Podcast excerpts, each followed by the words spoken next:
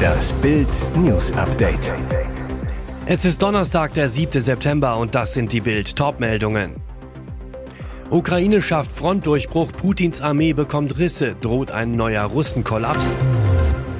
Heftige Vorwürfe gegen die Innenministerin Faeser und der gefährliche Geheimvermerk. Viertelfinale aus bei US Open, Zverev völlig platt bei Hitzeschlacht. Ukraine schafft Frontdurchbruch, Putins Armee bekommt Risse, droht ein neuer Russenkollaps. Die neuesten Meldungen von der Front machen Ukraine-Unterstützern Hoffnung. Kiews Truppen haben im Süden des Landes die erste russische Hauptverteidigungslinie durchbrochen und verzeichnen den ersten großen Erfolg der Gegenoffensive. Das Ziel der Ukraine, die Armee soll gen Süden zum Asowschen Meer vorstoßen, um Russlands Landverbindung zur Krim zu kappen. So würde die Ukraine nicht nur einen weiteren Teil ihres Landes, von der russischen Besatzung befreien, sondern auch Moskaus Truppen auf der Krim massiv unter Druck setzen. Die große Frage ist, droht den Russen ein neuer Frontkollaps wie im Herbst 2022? Oder sind die ukrainischen Erfolge noch immer zu gering, um den Russen im Süden und auf der Krim schweren Schaden zuzufügen. Die Expertenmeinungen gehen auseinander. Der britische Historiker Mark Galeotti vom Institut für internationale Beziehungen in Prag zählt zu den Optimisten und hält den ukrainischen Frontdurchbruch für eine wichtige Wegmarke.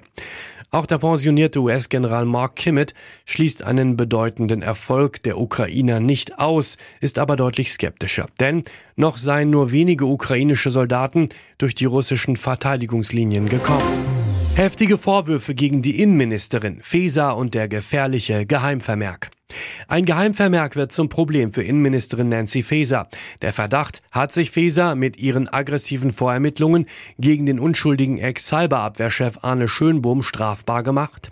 Darum geht es. Nach den Russland-Vorwürfen von ZDF-Satiriker Jan Böhmermann gegen Schönbohm schasste Faeser ihren Top-Experten. Als die Untersuchungen ergaben, dass an den Vorwürfen nichts dran ist, wurde Faeser sauer und eskalierte. Das geht aus einem Geheimvermerk hervor. Darin schildert schildert ein enger Faeser-Mitarbeiter, wie wütend die Ministerin war, dass die Vorermittlungen Schönbohm entlasteten.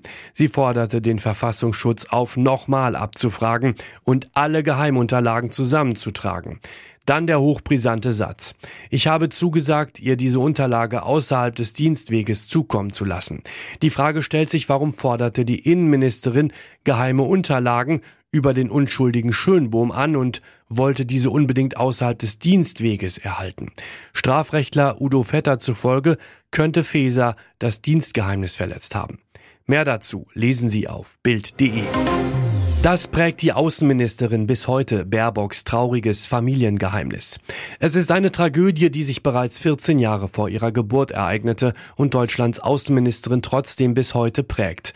In der Bunden sprach Annalena Baerbock über den tragischen Unfalltod ihrer damals zwölfjährigen Tante Erika, Tochter ihrer heißgeliebten Großmutter Alma Choroba. Das Drama, das die Familie erschütterte, spielte sich 1966 zwölf Tage vor Weihnachten bei Hannover ab. Die kleine Erika zieht allein in die Stadt, will sich ein Geodreieck kaufen. Um sich vor dem Wetter zu schützen, zieht sie sich einen Regenschirm bis tief ins Gesicht. Erika übersieht eine Straßenbahn, wird überfahren, Unfalltot.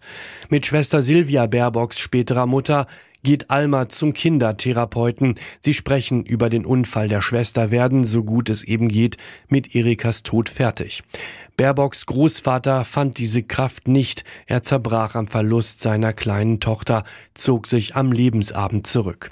Baerbocks Oma Alma begleitete ihre Enkelin bis zu ihrem Tod 2015. Die Erzählungen ihrer Oma über ihre Erlebnisse im Krieg und auf der Flucht trägt Annalena Baerbock bis heute mit sich. Almas erster Ehemann Viktor Jung fällt in den letzten Kriegsmonaten 1945 in der Schlacht um Königsberg. Auch dieses Drama ist für Baerbock heute Antrieb, sich für Frieden in der Welt einzusetzen. Viertelfinale aus bei US Open, Zverev völlig platt bei Hitzeschlacht. Am Ende fehlte die Kraft. Alexander Zverev ist bei den US Open im Viertelfinale ausgeschieden. Gegen den Weltranglisten ersten Carlos Alcaraz hieß es am Ende deutlich 3 zu 6, 2 zu 6, 4 zu 6. Kleiner Trost, ab Montag wird Zverev auf alle Fälle wieder in den Top 10 der Welt sein. Dass der Olympiasieger in den ersten vier Runden sechs Stunden länger als der Spanier auf dem Platz gestanden hatte, war deutlich zu spüren. Dazu die tropischen schwülheißen Temperaturen von über 30 Grad auch spät abends. Er war einfach platt. Verständlich, immer wieder kühlte sich Alexander Zverev mit Eispacks, das einzige Mittel der Hitze wenigstens ein bisschen zu begegnen. Für den Hamburger geht es für vier Tage nach Hause, nach Monaco, dann weiter nach Mostar, wo er am 16. und 17. September mit dem DTB-Team im Davis Cup das Abstiegsduell gegen Bosnien-Herzegowina bestreitet. Und jetzt weitere wichtige Meldungen des Tages vom Bild Newsdesk. Das hat es noch nie gegeben. In weniger als 48 Stunden will die Ampel das umstrittene Heizgesetz im Bundestag endgültig verabschieden. Und noch immer kann die Regierung nicht genau sagen, was ihr Gesetz dem Klima bringt und wie viel CO2 eingespart werden kann. Es herrscht völliges Zahlenwirrwarr.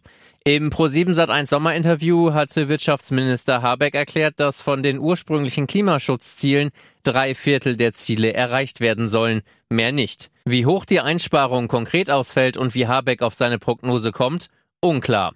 Immerhin, am 26. August hatte ein Habeck-Sprecher noch erklärt, im ursprünglichen Entwurf hatte man bis 2030 mit insgesamt 43,8 Millionen Tonnen CO2-Einsparung gerechnet.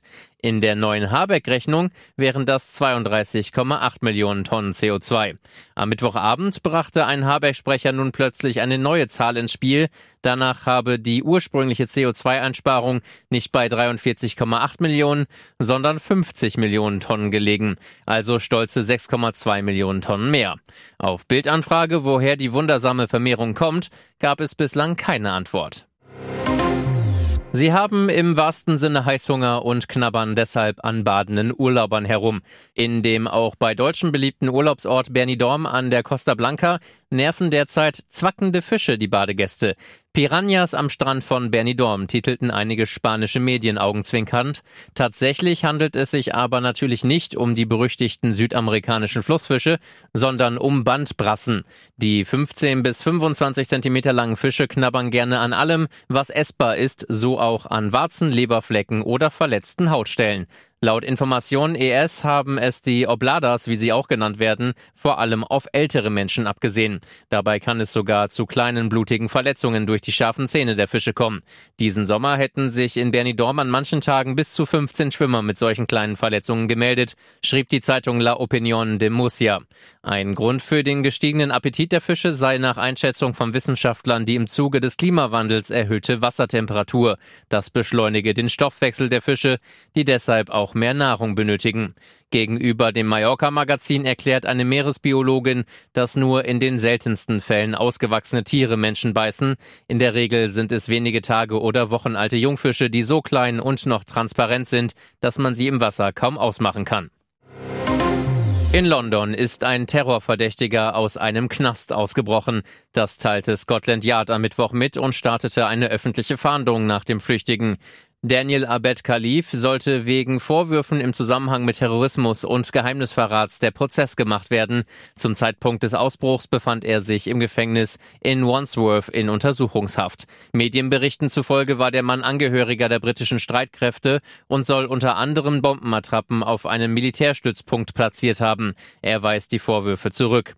Die britische Nachrichtenagentur PA meldete, der 21-Jährige habe am Mittwochmorgen in der Küche gearbeitet und deshalb eine Kochuniform getragen. Er soll sich hinausgeschlichen und dann unterhalb eines Lieferwagens festgehalten haben, um zu entkommen. Die Öffentlichkeit wurde um Hinweise gebeten, aber gewarnt, sich dem Mann nicht zu nähern, sondern gleich den Notruf zu wählen. Hinweise, dass von dem Ausgebrochenen eine Gefahr für die Allgemeinheit ausgehe, gebe es aber bisher nicht.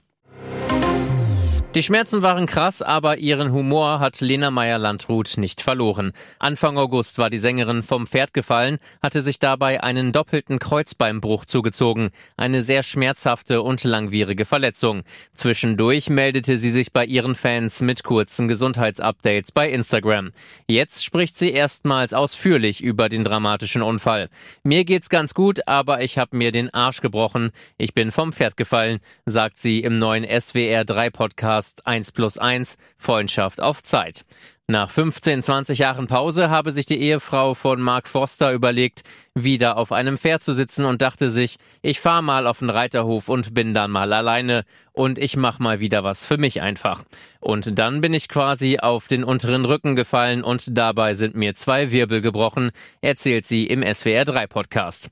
Lena weiter, so Glück im Unglück mäßig und ich habe jetzt einfach nur Schmerzen und es ist nichts, was sozusagen mich langfristig beeinträchtigt, aber wenn man dann da so rumliegt und dann so kurz denkt, okay, es hätte nicht viel gefehlt und dann wären einfach sozusagen meine Beine nicht mehr zu benutzen gewesen, das ist schon echt hart. Nicht mal das Reiten konnte ihr der Unfall vermiesen, sobald es geht, möchte Lena wieder aufs Pferd steigen.